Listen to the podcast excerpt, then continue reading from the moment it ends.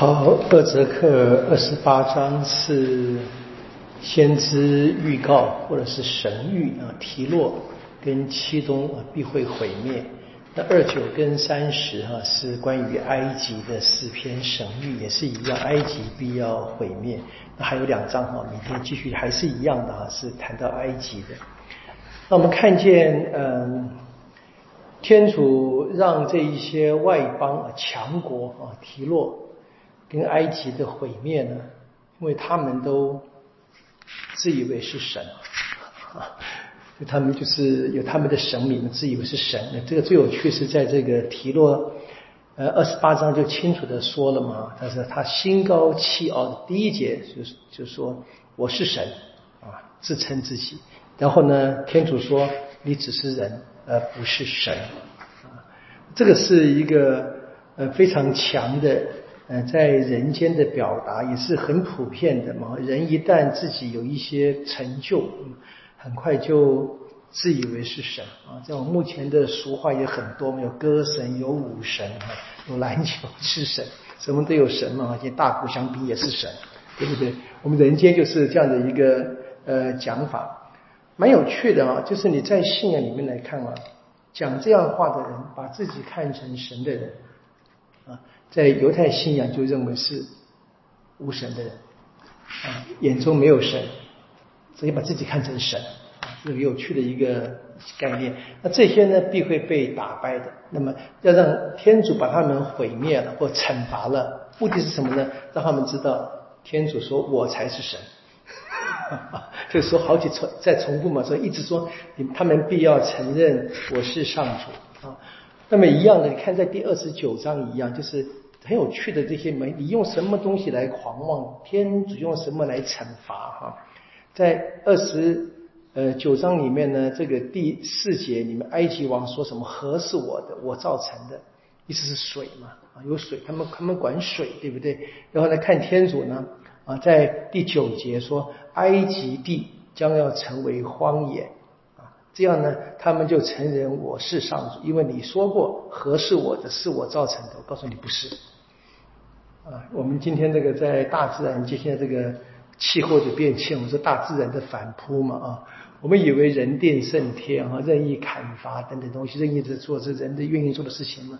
那现在开始说这大自然的反扑，当然在如果回到这个犹太信仰，可以这么这么可以去看，天主惩罚人的这一个不尊敬神、不尊敬天主的照照顾。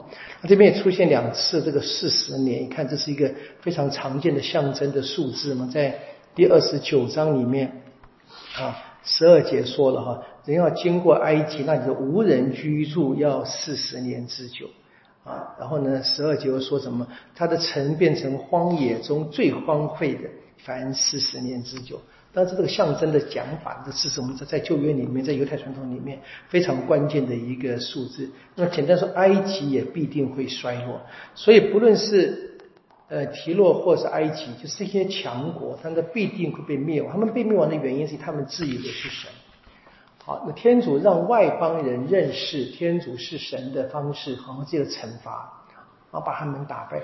那这个惩罚呢，当然也包含什么？在以色列人在生命的经验当中啊，常常面临到困境嘛，那对自己的神开始怀疑，去依靠别的民族，比依靠埃及。所以，那么也是一样。当天主让埃及啊，我天主借着巴比伦把埃及灭了，然后呢，以色列应该知道埃及是靠不住的。换句话说，人都靠不住，你必须依靠天主。这背离天主是不对的。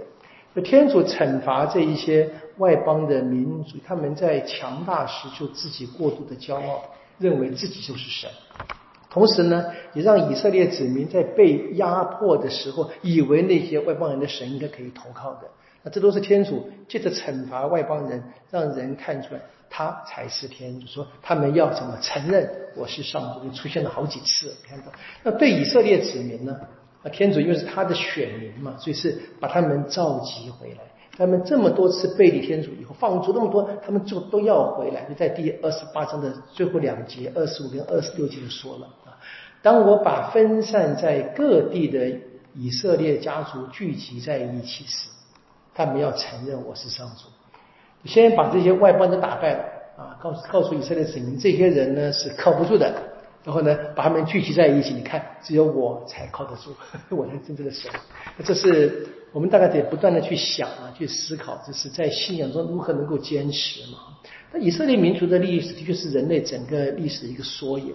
我们能不能够从这一个生命经验当中去发现啊天主的存在？譬如说，人不应该太骄傲啊；譬如说，人不要以为是人定胜天。人在呃昌盛的时候啊，兴兴盛的时候，应该要感懂得感恩。